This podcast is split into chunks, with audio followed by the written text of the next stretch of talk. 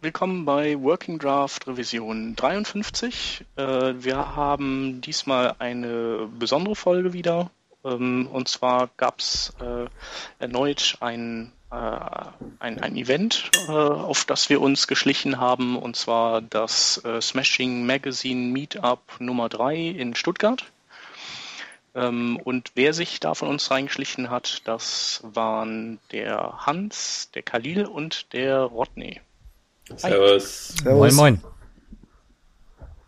Genau. Ähm, ja, äh, letztendlich habt ihr das ja auch so ein bisschen äh, angezettelt, dieses Event. Und zwar äh, ähm, äh, hatten Rodney und Khalil irgendwie sich ein bisschen ausgetauscht mit Paul Irish und äh, irgendwann offenbarte er, dass er Ende des Jahres in Stuttgart sein wird ähm, um seinen Bruder zu besuchen. Und dann habt ihr direkt mal einen Paul Irish äh, Fanclub gegründet und ihn auf ein Bier eingeladen. Und so kam dann der Stein ins Rollen. Genau. Der, der Hans, unser hauseigener Drublik, der wollte dann das Smashing Mag noch involvieren und die Jungs von Smashing Mag, die haben es dann schlussendlich ermöglicht, dass wir uns tatsächlich mit Paul Irish und dann auch äh, Christian Heilmann zusammensetzen durften. Genau, und der Vitali von Smash. Ah, Vi Vitali, klar, ja. Was wir ursprünglich als, als, ich weiß nicht, wir gehen ein Bier trinken zu zehnt oder so angepeilt hatten. Das wurde dann, dann halt. doch was größer, ne? Das wurde dann zu einer Mini-Konferenz mit knapp 100 Leuten. Ja, ja. Ähm, glaube, der Einzige, der, der, dem das vielleicht über den Kopf gewachsen ist, ist dann der Paul Irish gewesen. Ihr sagtet ja, der hätte wäre leicht äh, vom Jetlag gepeinigt gewesen im Abend. ja, nachher war der ein bisschen kam, müde geworden. Der kam ja irgendwie einen Tag vorher an und äh, war dann war dann etwas platt. Ja, aber hatte er seine Eltern im Gepäck. Seine Eltern und seinen Bruder. Der hatte ja, gleich die ganze Familie da. Ah, alles da. Cool.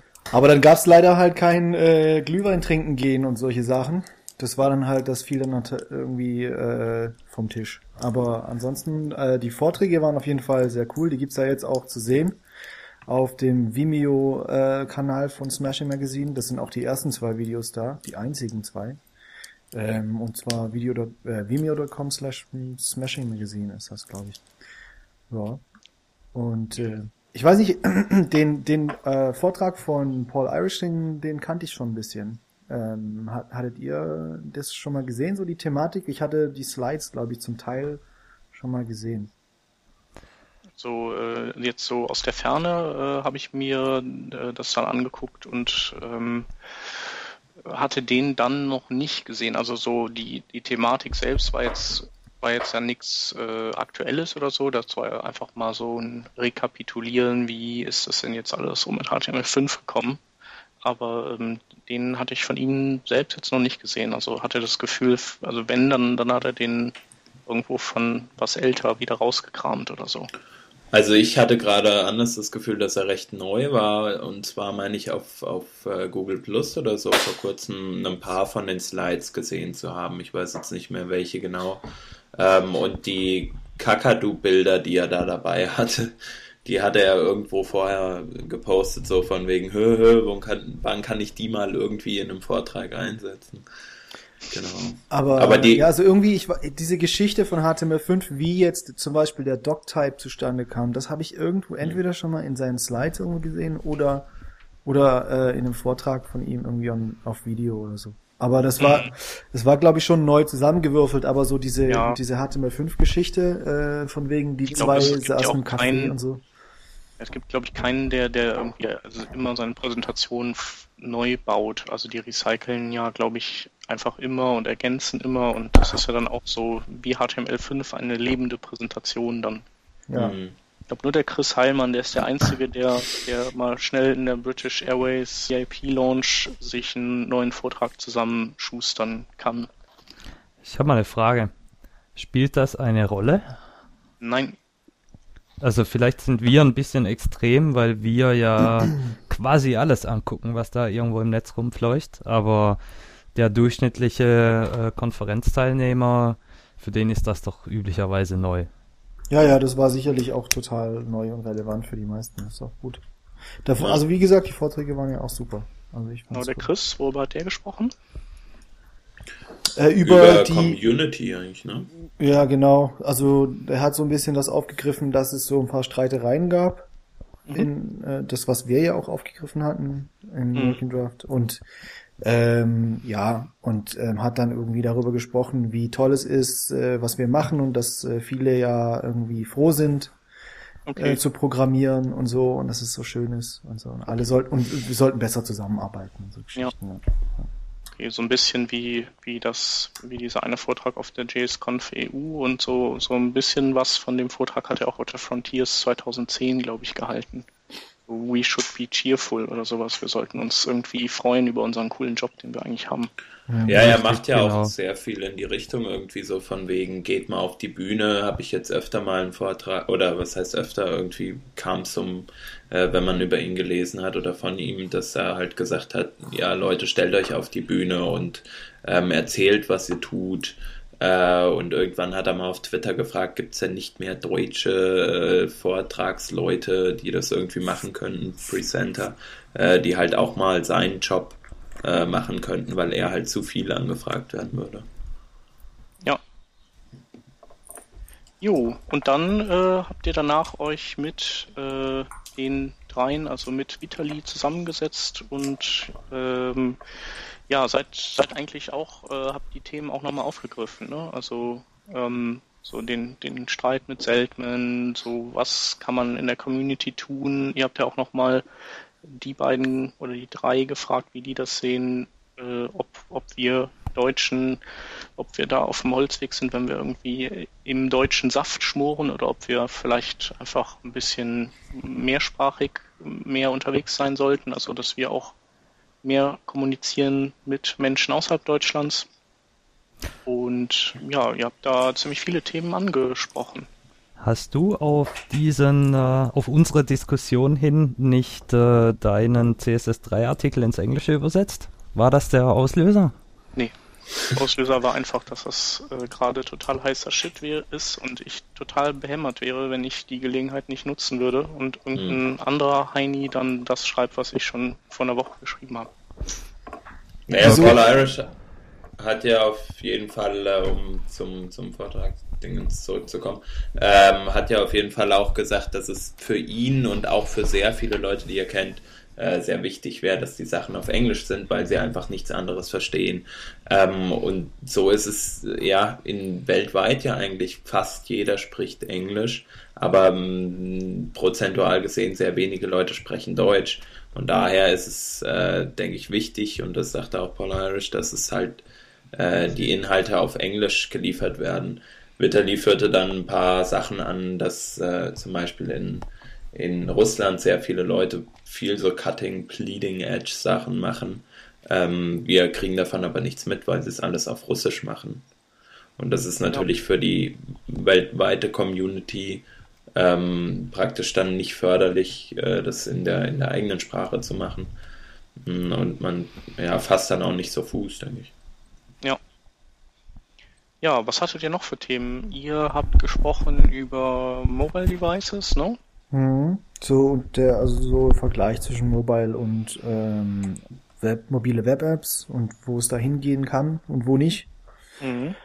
Genau, und da hatte ich noch ein letztes Thema irgendwie ähm, in meinen Notizen, aber das haben wir dann nicht mehr geschafft weil da äh, der Hans so Druck gemacht hat von hinten.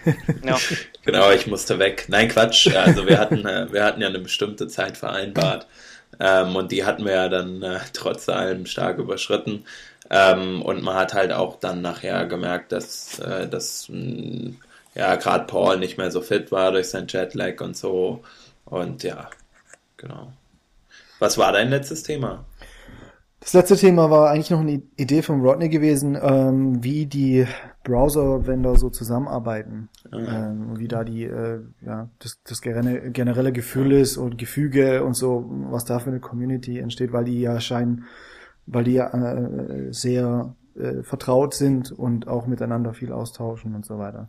Das wäre noch interessant. Ja, also gewesen. also von, von außen sieht das nach wie vor so aus, als ob äh, das eine riesengroße Friede vor der Eierkuchen-Community ist. Ich meine, äh, Christian Heilmann von Mozilla trinkt mit äh, Paul Irish von Google ein Bier. Beide unterhalten sich rege mit äh, Bruce Lawson von, von Oprah und äh, in seiner in seinem Vortrag erzählt Paul Irish von Google, was Microsoft denn äh, so alles richtig positiv, tolles, äh, bahnbrechendes für das Internet getan hat. Also da war ich war denke, eigentlich nur die sagen. Frage, ja, war nur die Frage, ob, äh, ob das nur von außen so aussieht oder ob die da wirklich alle so total hip zusammen Bier trinken gehen. Also auf Twitter kann man es ja schon sehen, dass die, dass die Leute sich auch ganz freundlich untereinander unterhalten. Und äh, klar ist interessant zu sehen, was hinter den Kulissen passiert, ob das eher so eine Irish Seltman-Geschichte ist oder dann doch das äh, praktisch so, wie es für uns nach außen wirkt. Ähm, ich habe da irgendwie auch mal was aufgeschnappt vor kurzem, einen, einen Artikel, wo jemand sagte, wie dankbar er wäre für das, was heutzutage passiert, halt zwischen den Browser-Vendors, die sich einfach ja, äh, untereinander einfach so ergänzen würden und viel, äh, wo der eine auch viel Arbeit vielleicht vom anderen übernimmt. Man sieht's, man sieht's ja auch teilweise bei den Specs, die geschrieben wird, äh, geschrieben werden, ähm, dass, weiß nicht, Apple anfängt mit einer Spec zu damals äh, CSS3 Animations, damals, äh, letztes Jahr und ähm, oder vor zwei und jetzt haben es halt alle übernommen und sind dabei, es zu implementieren, auch die immer so böse dahergehaltenen Microsoft-Leute. Ja. Mhm. Auf jeden Fall habt ihr ein sehr cooles Themenspektrum ähm, abgedeckt und äh, ja, die waren ja auch alle sehr ähm, gesprächswillig, die drei. Ja, vor allem der Chris, der Christian, ne? Ja. ja äh, den müssen wir halt auch irgendwann mal nochmal äh, für, ein, für ein Bierchen in kleiner Runde abgreifen wenn er mal wieder in Deutschland ist. Mhm. Schön wäre es. Ähm, dann würde ich vorschlagen, äh, lassen wir die Hörer jetzt mal nach dem Vorgeplänkel reinhören, oder? Ja. Alles klar. Dann vielen Dank euch nochmal und äh, dann gibt es, ja, sagen wir mal in zehn Tagen, Pi mal Daumen, wenn dann die News-Maschinerie wieder angerollt ist, gibt es auch wieder eine, eine normale Folge ohne Event. Genau. Bis dahin. Ciao. Tschüss. Ciao. Ciao wieder. Okay, welcome to uh, Working Draft revision. What is it, 53, I think? So uh, uh, on the Smashing Magazine meetup with uh, Vitaly here, right here from uh, Smashing Magazine, um, Christian Heilmann and Paul Irish. Uh, thank you guys for coming. Thank you very much for your time and everything. We just heard uh, the talks, and um, we're gonna ask some questions right now. So. Um, we're interested in, uh, it's, it's, it's, it seemed kind of weird uh, on the web. We had all those uh, web developer feuds from Germany. You could see it from the outside a little bit.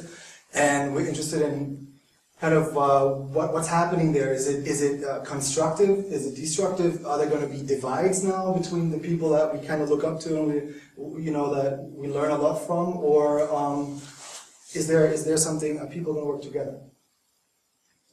Um, seeing that Paul just had a dispute with uh, Zeldman, and yeah, we know it's a tough topic. Maybe sure. you want to. Uh, so, so I think uh, so. Yes, I had a dispute at, at, some, at something uh, with Jeffrey Zeldman, um, and I think what it came down to in this case uh, was um, somewhat of a miscommunication. Um, and then everything got very exciting very quickly. and um, I don't, I, it doesn't seem like in particular that one was uh, constructive. Um, I, I think I've seen many other fights that have been far more constructive. Um, yeah. In our case, uh, we've since been talking on um, on email, and so we're good. We're not fighting, um, and uh, we're trying to figure out ways to uh, work together uh, constructively in the future, which is a really good thing. So, um, in our case, it wasn't a good uh, day. I think it was like a Friday. Yeah, it wasn't a good Friday, but um, that's okay. Uh, we moved on. Things are good. Awesome. I think actually we as a community were strong enough to be able to deal with stuff like that. I mean, if so many people are involved in projects, be it open source project or um, be it just something that people have different opinions on, um, there are always ground, uh, reason fighting, so people start fighting, right? But we are, I think, mature enough to, in the end, boil down to the actual nature of the problem and discuss the problem, uh, the nature of uh, the issue that needs to be discussed. So I, personally, I don't see a problem there. Occasionally, there are like things like that happening, but it happens it happens everywhere all the time, I guess. So. It's actually a massive topic. It's uh, there's so many. I mean, I could just give a talk about it more or less, but uh, uh, I'm, I'm doing more about it in the future because there's a lot of um, a lot of miscommunication between the community and the people they look up to as well. A lot of people have out of a sudden like fame thrust upon them. They build something cool, and out of a sudden everything they say on stage is basically seen as like a great thing to retweet and to tell to other people and like take out of context and talk to other people. So as a speaker and when I coach people on speaking as well, you have to learn to to uh, sometimes temper yourself and sometimes say realize that what you say will be taken out of context and held against you if you do it if you do something. I had a big discussion with people about that when they had like controversial slides with like naked women on them and stuff like that. And you're like, well, you just got people's attention, but that's like kicking somebody in the shin and then asking the way to the train station. You have his attention, but not going to have him helping you. So um, a lot of the disputes are actually flamed by the community or by other people, especially when it comes to common threads. So the people disagreeing at the beginning probably didn't have a problem at all, but a lot of people think it's their God-given right to actually step in and take one side or the other and speak on behalf of that person. So uh, most of the fights that I analyzed lately were actually that, that a lot of other people started profiling themselves by saying like, oh, I totally agree, and Paul is a bastard for telling Zeldman that, and these kind of things. Mm-hmm. And that's what actually, uh, what, a, what as a community we should be like, wait, you've got nothing to do with this. Why are you actually chiming in here? Do you want to profile yourself? Do you want to do that? You can have cynical ideas that some people might be afraid that their impact, that they, they got used to the fame that they had, and the fame is diminishing, so they're trying to spark controversy again. A few people do it for laughs. I mean, I know people, uh, sometimes you can set your watch to some tweet coming from some person at some time. You know it's going to be controversial and have a Friday afternoon fight for, for that. I think it's destructive. It doesn't help us. It's, uh, it, we'd, we'd rather should discuss things that should be fixed rather than personal levels and getting personal as well. It's a very sad state of affairs. People can only argue when they get personal. Mm. Yeah, actually, I would agree. And I think that the problem here is that also maybe just me, but over the last years I noticed that people have different mentality, have developed a different mentality now. They're much less critical than they used to be. Like four or five years ago when we had all these CSS debates about the best hack and so on. Like there is this, I wouldn't say good part of the community, but very active members of the community who do a lot. And there are other members who just say, okay, agree, dot, this is my comment. I agree, dot, and that's it. and then I don't agree, dot. And both cases are not helpful at all. So, okay, if you agree, explain why. If you don't agree, explain why as well. It's just if you're participating and if you're, if you're trying to contribute something, be it something good or something not so good, it's good anyway. Because you're doing something active. Yeah. Also be aware of what you do as, as a community member. I mean, I, I wrote this blog post about like always tweet from the source. Like uh, if if somebody finds an article that says like, okay, uh, I don't know, say something stupid that that a tech uh, a tech publisher would say and say like, Modernizr slows down your page forty percent, and uh, then he comes up with random numbers and a few diagrams so it looks cool and it's fine. And people would only tweet that and link to that site. That site was only written to get clicks and show ads. It was not there to actually really know what Modernizr is about or what Modernizr should do. So always be sure that if you if you tweet that, uh, if you retweet that, you're actually not helping Modernizr. You're not helping that. You're helping that tech blog to make money. So when you when you see a controversy, go back to the data. Go back to something. And uh, what pains me most, and I'm I'm not naming and shaming, but that doesn't help anybody. But it, what annoys me most is that there's so many people in the community who think they can talk about large corporations and go uh, what's going on in there. Like Google should do this. If Microsoft did that, they would make more money.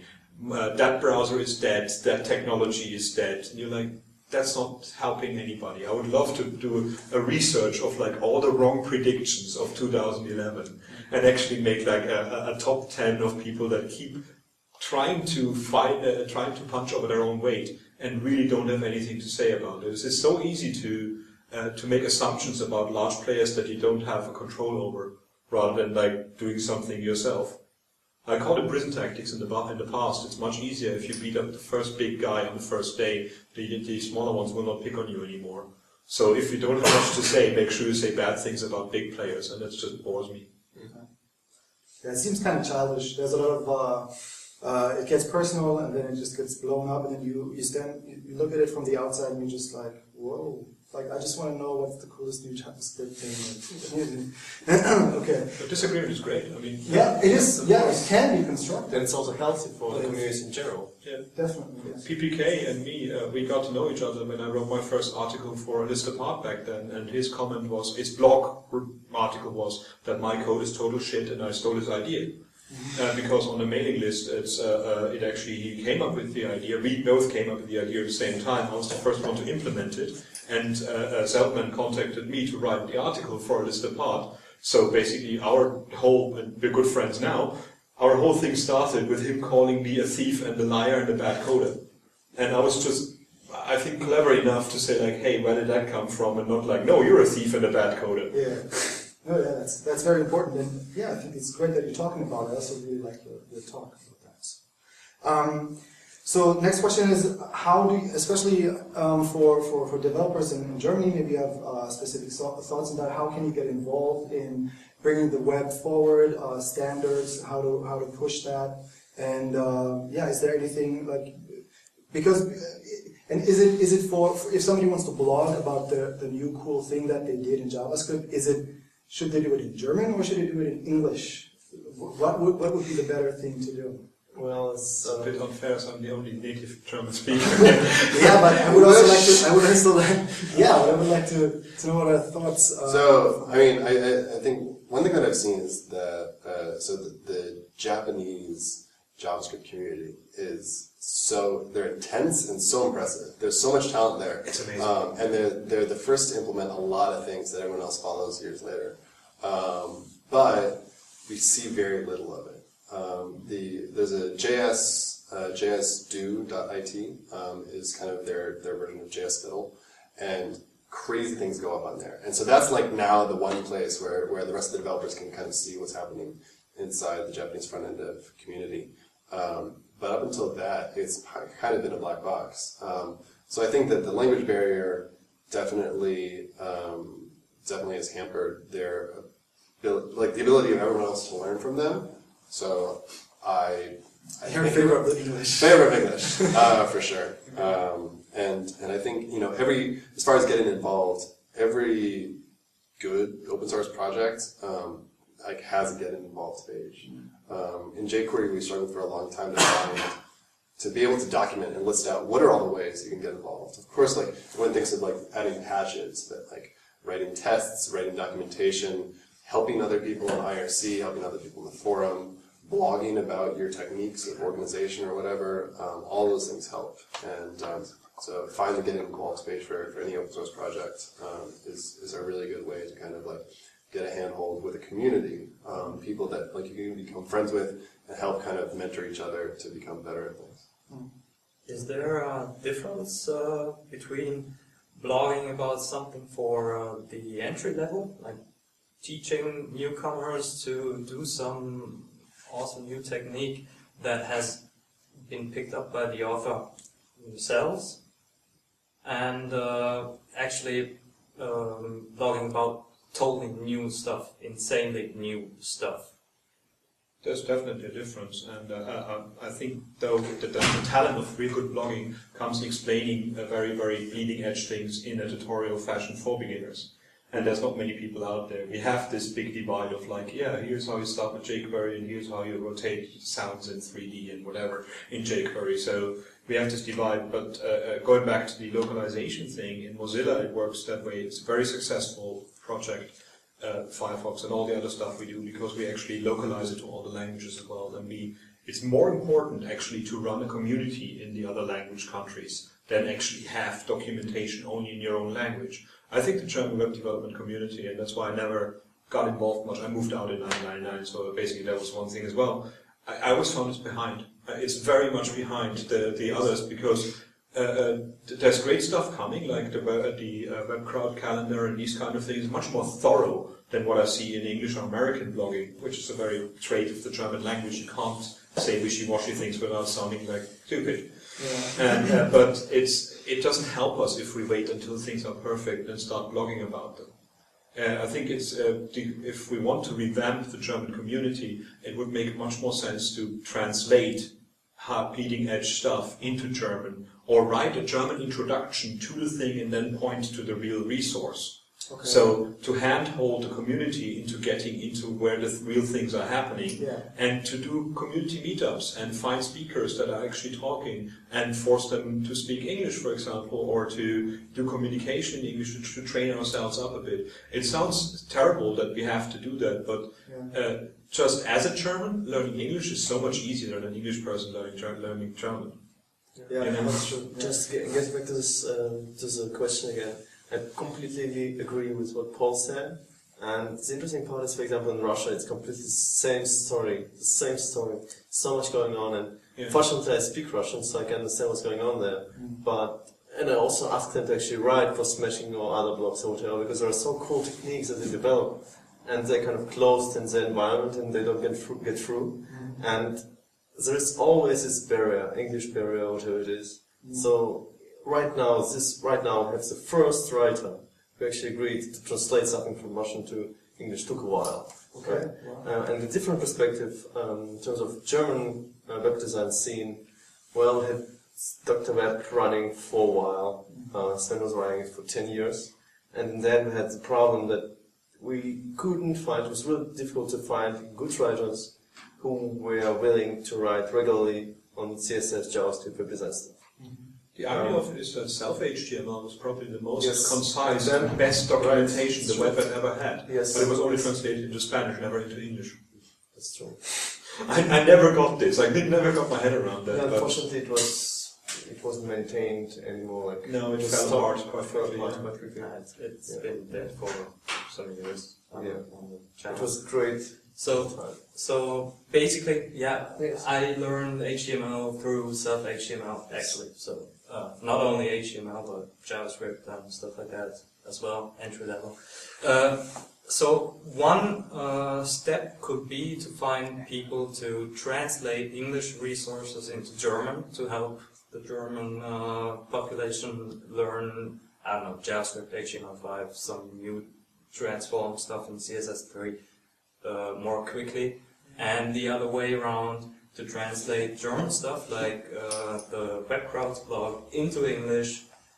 Yeah. So our It's a lot of- American friends it's can a lot of work, uh, though. It's a lot enjoy. of It's a lot of work. Like the French community does it that way. The French community has a company called Pompage that actually translate other people's articles and books, and uh, they're, they're full-time employees, and it costs a lot of money to do that. And as uh, um, I, as I speak French, I've been to several French conferences, and they were amazing. They, they talk about really, really good stuff. They talk about the accessibility work in France is so much better than any other country. Well, except for India, funnily enough. And uh, um, but we never heard of them because they're French, and uh, I think that's just such a sad thing. So uh, the, the full translation is one idea. I think it's much more interesting to have a uh, an introductory blog post that's saying like, hey, at this English resource they're discussing these things. Here's five points that they're discussing. Go over there, try to find it out. If you get stuck, make a comment. Let's have a comment thread about it, where we can actually translate bits of it in case you get stuck. So instead of doing a one-on-one translation, you just actually help guiding a understanding in another language that way. Yeah, okay. Yeah, that's actually what we're doing with our podcast. We always, I think all the links are always going to English resources. So basically, we're always pointing, but we're talking in German on the podcast. So that's definitely what we're doing, and I think that's also what we believe. Also on our blogs, we do similar things like that. So for me, it's always, I always find personally, I find it difficult because I want the German community to, to kind of learn more and to, to be more bleeding edge and, you know, to get excited about it. Because I find, I have the feeling we have a lot of nine to five developers. And um, that's so I have to write in German to reach more people, but at the same time, everything is in English, and you also want to communicate with the English community right? Because everything is basically is going on over there. So it's a difficult topic for me personally. Just interesting point I wanted to mention. For example, if you take um, Netherlands as an example, they actually do both. So they do a lot of, in Dutch, but they also do a lot in English. So maybe if you just find this right balance, and you can, I mean, you can you can write post in English, and then you can sum up great discussions in Dutch, for example. Yeah. It always works this way as well. There's a lot of things missing. I mean, like the German Flash community, for example, had Yeah. amazingly good people, and I, I think better than anywhere else. But I only learned about them randomly because a friend of mine uh, uh, runs the FFK forum, the Flash forum. forum. Oh, it's like FFK5. FFK, anyways. and uh, uh, that he said it's deteriorating now as well because a lot of people are moving to HTML5 and other things. But yeah, there was great resources in Flash in German, a great community as well. But it seems to be like as soon as people move out of the country or start working for Google, going to Switzerland and speak English mostly, they're not caring about learning German anymore either. Yeah. Um, what interests me a lot is uh, development of the mobile web. So, um, do you think that browsers are going to be become so powerful that they basically can, uh, you know, substitute the native apps, um, or not? Is it, is it a is it a question of the APIs? Yeah, I think so on mobile, um, it's because the native apps are, you know, uh, because the platform is is it's the the OS platform is is closely linked to the application platform. Um, native apps will always have an edge as far as capability. They will always have the feature before it's available on the browser on the platform. Um, and, and so I think they'll always be more powerful. And of course, um, it's probable that they'll always have a performance edge. Um, so that's nice for them. Um, but of course, uh, writing a web app um, for mobile, you, can run on your three capable mobile browsers of Android, iOS, and, and Opera Mobile. Um, and Firefox Mobile. I mean, I'm actually so I'm running uh, Firefox and uh, Firefox Beta on my Android phone now, and so now whenever I click a link and it's like, "What browser do you want to open?" My like I have Opera Mini, Opera Mobile, Firefox, and it was just like an enormous list, and I'm like, "Hmm, what today? Today? Today?" I love it. Um, so mobile browser will always be behind, but they have you know, of course, huge uh, advantage of reach, um, and so. Um, and and and because actually, so on, on mobile we have, um, I think you know, I, I think everyone could agree that we have uh, a quicker update rate on mobile, um, and so we can actually target more uh, future-facing features on the mobile um, environment uh, rather than on desktop. So I think we're that frees us up a little bit more. Like a lot of mobile apps use Flexbox, Flexbox for layout, um, and so it's pretty exciting. And I think I think it'll continue to flourish um, despite living on a platform that kind of competes with it. I think the openness of the web will, will make it win in the end. Uh, It's just much easier to have a as a as a distribution platform. Trying to get into an Android store is okay. Trying to get into the Apple store much of a harder problem. If you're a little unknown company and it's actually your living thing to, pe- to put in front of people, it's much harder to do. We just released the Open Apps platform as well for Mozilla, and uh, we, we're actually working on the um, uh, on the together with Google actually on opening the hardware on mobile phones to JavaScript. And actually, what I like about it most is that we're thinking about security much more than the native people do because it, it, it's not much of a problem. We always have it in the back of our head. You're like, yeah, we could have we could have full screen stuff years ago, but you could have fished people's uh, passwords with that by simulating a browser. So we have to think about much more what we do. I think a big uh, uh, mistake that people are making is like trying to compete directly with native code. We will never be able to do that. I used to write an assembly code. It will always be faster than anything else. So you cannot compete with that. And it's not a point of it. And funnily enough, what, what amazes me is how bad some of the native code is as well. I mean, I've got an Android phone, I've got an Nexus S, and I just, for laughs, uh, for, for laughs, I just downloaded Need for Speed it's rubbish. You cannot play it at all. And it's not because they uh, uh, because they wrote a bad app. It's just because they converted an existing app onto the Android platform without thinking about the limitations and the ideas of the platform. So the, the screensaver is not stopped. So halfway during the race, your phone just shuts off. And these kind of little things that a web developer would have thought of. So a lot of the a lot of the shifting of apps around and saying like native code is always better. It's always good to find these examples and say like, well, you just don't want to put much effort into it. and you just don't want to make it different. A web application can always be different than a native application because it's already connected. Like when, when Angry Birds updates, I download 16 meg. Why? It's just a new level. This could be a JSON object of 5k. And that's the kind of things we should be thinking about. So uh, while there's things you will want to do in native code, the web stuff on the mobile platform as well as on the desktop platform uh, is going to win in the long shot because it's open. Because the resources are out there. Everyone can learn it. It's not it's not black magic. Well, also fixing. The main, the main thing about uh, the success of open source browsers was that we were always faster in releasing fixes for things. We didn't have to wait until the next MSI installer coming out for Internet Explorer to fix something. We just rolled out a new browser. And uh, uh, it's, it's wonderful to, you can't hide anything in open source. So what go, what is wrong will be obviously found and fixed, and that's a wonderful thing about open source. So um, I think also when it comes to hiring developers uh, in open technologies, it will be much easier to get people. Although there's not many good developers right out, right out there, but to teach people up in open technology all the stuff we have on the web is much easier than to teach somebody up to become an iOS developer because he has to go into a dark corner and learn it and not allowed to talk to other people about it. Uh, before leading over to the next topic, next and final topic, because we were kind of hard pressed. Uh, Did you understand it? yeah, nice watch. IWC. No. Uh, great. now I lost it. Uh, you just said there isn't a great many uh, great and awesome developers out there for the open web, and I would like to disagree because not everyone Not has the time or the means to actually put something out there. No, I didn't mean that there's not many good out there. I'm not. I'm saying we don't have enough that we need right now. There's so many jobs out there for good web developers, and they get filled up by uh, by backend people that get re-educated by sending to a training course rather than hiring somebody from the outside who's much better. I'm I'm a back-end person, re-educated. So. Good, By you're doing choice. good stuff. By So now choice. teach other backend people about that. I'm trying. I'm writing articles Okay. in German. So okay. Uh, next and final topic. Okay, uh, do you want to say something to that topic? No, actually, um, the only one, the only point I wanted to mention is that, ah, of course, you know, we have something like that, um, discussion like that on Smashing.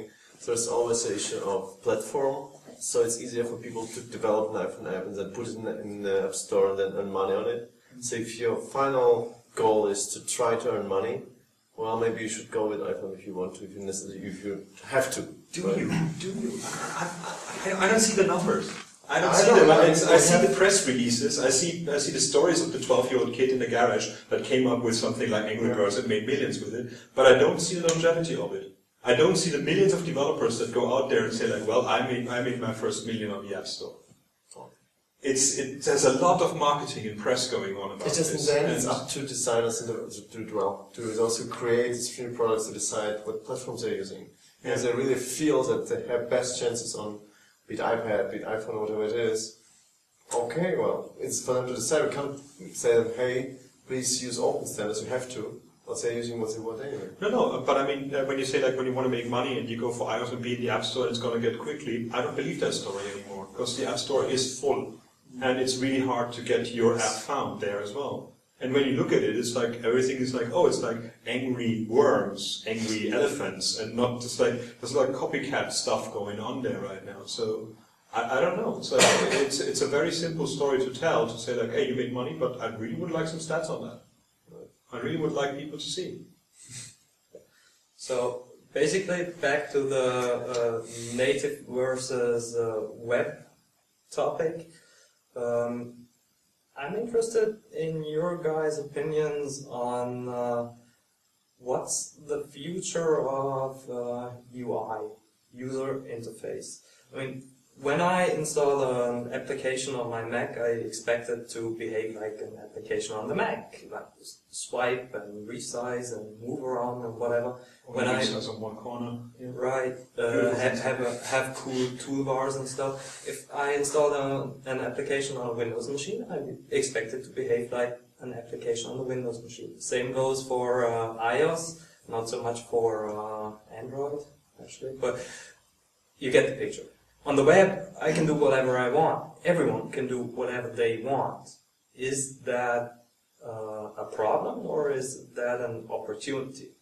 Well, I wouldn't say that everybody can do whatever he or she wants. Of course, in theory, yes. But we also have these usability patterns and things that people do because, well, this is how it works in the web.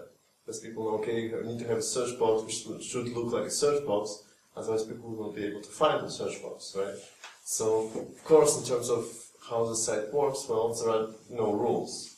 But I think that people are, right now, especially right now, people are really trying to create effective interfaces which work, rather than which are just beautiful. Of course, um, well, it goes both ways, but I think that people right now are really trying to create cool, great products that work well. So, and when it comes to that, it doesn't really matter what the interface looks like. Unless they're following certain, well, expectations that the user has, it's okay. Okay, let me let me clarify. I'm I'm not so much talking about how it looks, but about how it feels. So actually, user interaction. Right. So I think the, the, the, the main problem there is like that most designers will, will totally disagree with you. That saying like, I myself, I, I'm the same. I like it when a website, for example, shows me native controls that I'm on a Windows machine now, that I'm on a, on a, on a Mac, uh, that I'm these kind of things. You know, that like, it's, I know what the thing looks like. I expect it to look like that. I don't have to learn it again. But uh, most people don't agree with that. That's why they build their own. We used to build Flash forms and Flex forms that all look completely different to the things that you put on the web. Uh, UX is evolution on the on the operating system as well. I mean, if you look back at when, when people always get very crazy about how beautiful everything is that Apple does, look at QuickTime on Windows a few years ago with the where the volume control was a was a, was a, was a wheel control, which was the most pointless thing ever. Um, I think that actually, if you look at the science right now, and I don't know if it's just a fad or if it will go that way, that the operating systems will become more and more a background thing, and the interface is not the, is not the, the operating system anymore. Windows 8 looks like a website with the big uh, rectangles. The, the switch in Lion now that you actually sc- change the scrolling order predicts me that the next that the, all the next Apple devices will have a touch screen because the scrolling, turning it around, doesn't make sense when you use a mouse, but it totally makes sense if you would touch the screen. So uh, I think actually more than uh, than the the UX of the web going to use stuff from the operating system, I think the operating system is becoming more and more just a background stack of APIs and file access, and the interface will be much more an HTML5 interface, even in the operating system of the future. I mean, Chrome OS is another one of those. I mean, I got a Chromebook. I tried it the other day. To one week, just use a Chromebook in the cafe, and it works. It just, to me, as an old school old man of the of the of computing, I still feel like okay, where's my file explorer working? Is my, my terminal where I can put my Unix commands? But most of the end users really don't care. They just want to watch their videos to get their music, chat with their friends, and that could be done with a web interface as much as it can be with a native one. So what about, let's say, a listing? I used to click a next button or a previous button. Uh, the iPhone and uh, the Android phones showed us uh, swiping. I've got a MacBook Pro, uh, multi-touch gesture, gesture stuff. Yeah. So uh, I just I just want to swipe that thing below my cursor. Cursor. Why uh, does every website have to implement such a functionality by itself again over and over? I I think it's conditioning. I think it's partly being scared that users of the past that they've never touched a touch device, that never learned that swipe gesture, that never that never trusted that that swipe gesture will work, still get something that works for them. So there's no way to have a next and previous button. Uh, there's no problem having a next and previous button that could be progressively enhanced to a swipe gesture. But it's a fallback for not blocking out people who are not conditioned like you are yet. the point I was trying to make is not that I can have progressive enhancement. Yes, of course, I can have it. I should have it. The point is that I have to implement those features myself. Me, the author of the application. There is no general toolkit I can rely on for stuff like that. Yeah. Like file access, that's an HTML5 API. That's a, a toolkit I can use across browsers uh, and, and, and maintain a certain, a specific functionality. We don't really have those things for uh, the UI yet. Well, we're working on the uh, on the device input APIs, which is like it's it's touch gesture, multi-touch, multi-touch support. It's also voice recognition, which is hyped immensely because I can't see 400 people in an office all talking to their computer.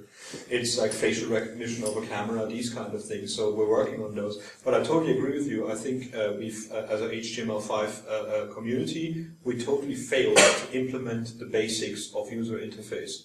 The, the HTML5 form controls differ so much across the different browsers, and it's really hard to progressively enhance them. Because if, even if a date field is support, not every browser has a date calendar pop-up picker.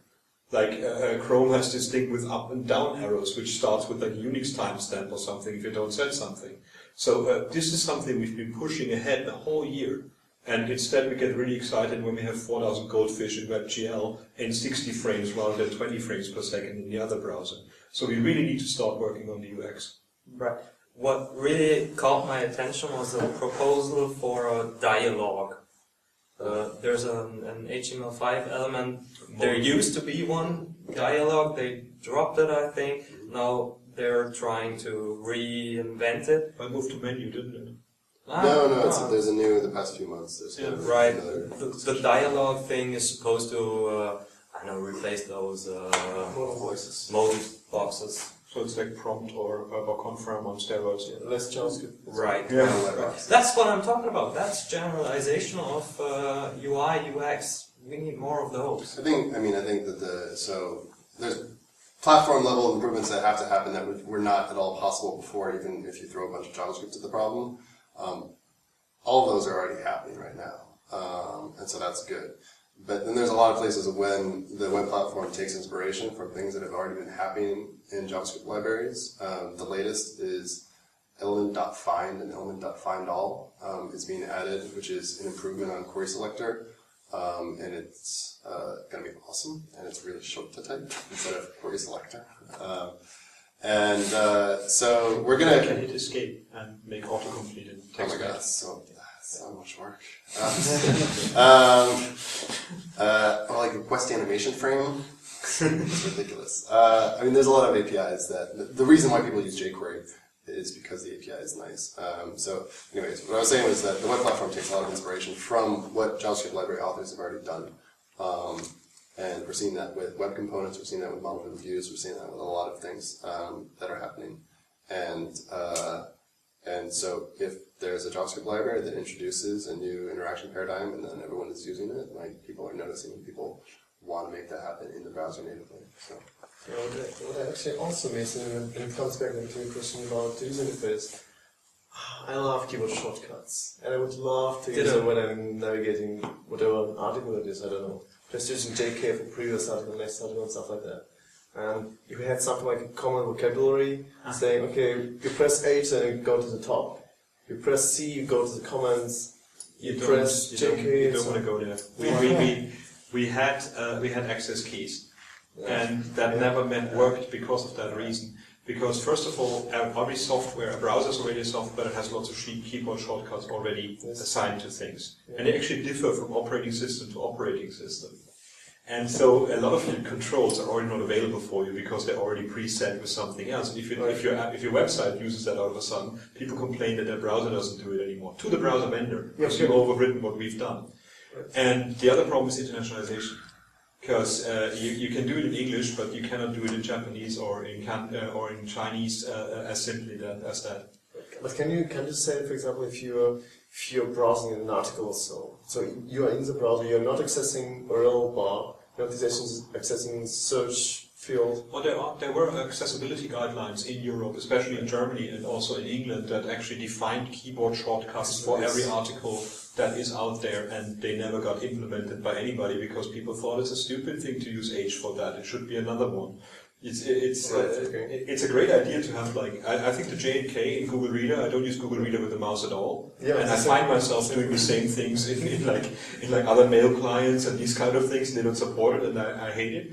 But it's something I guess that is a conditioning thing. If more people use it, then we might have a chance to do it. But uh, Okay. finding a one-size-fits-all keyboard shortcut is something that the accessibility world has been working on for 14 years and totally failed at doing so. Okay, So- thank you very much. I think we have to wrap it up. We are kind of over time. So thank you very much for your time. And uh, yeah, it was awesome to have you guys here. Cool. cool. Thank you very much. Thanks. Welcome.